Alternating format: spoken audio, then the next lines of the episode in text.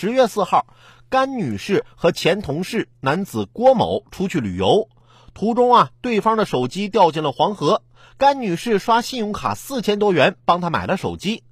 其实，在甘女士为郭某购买手机之后，当天就发生了争执。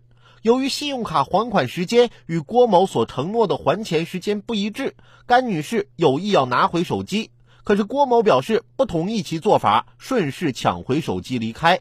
直到回家后，甘女士发现自己被拉黑了，感觉被骗了。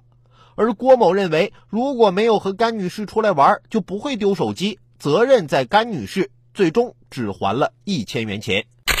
前同事还是个男的，结伴出去旅游。我觉得这不光是手机掉黄河里了，你俩这关系也是掉黄河里洗不清了。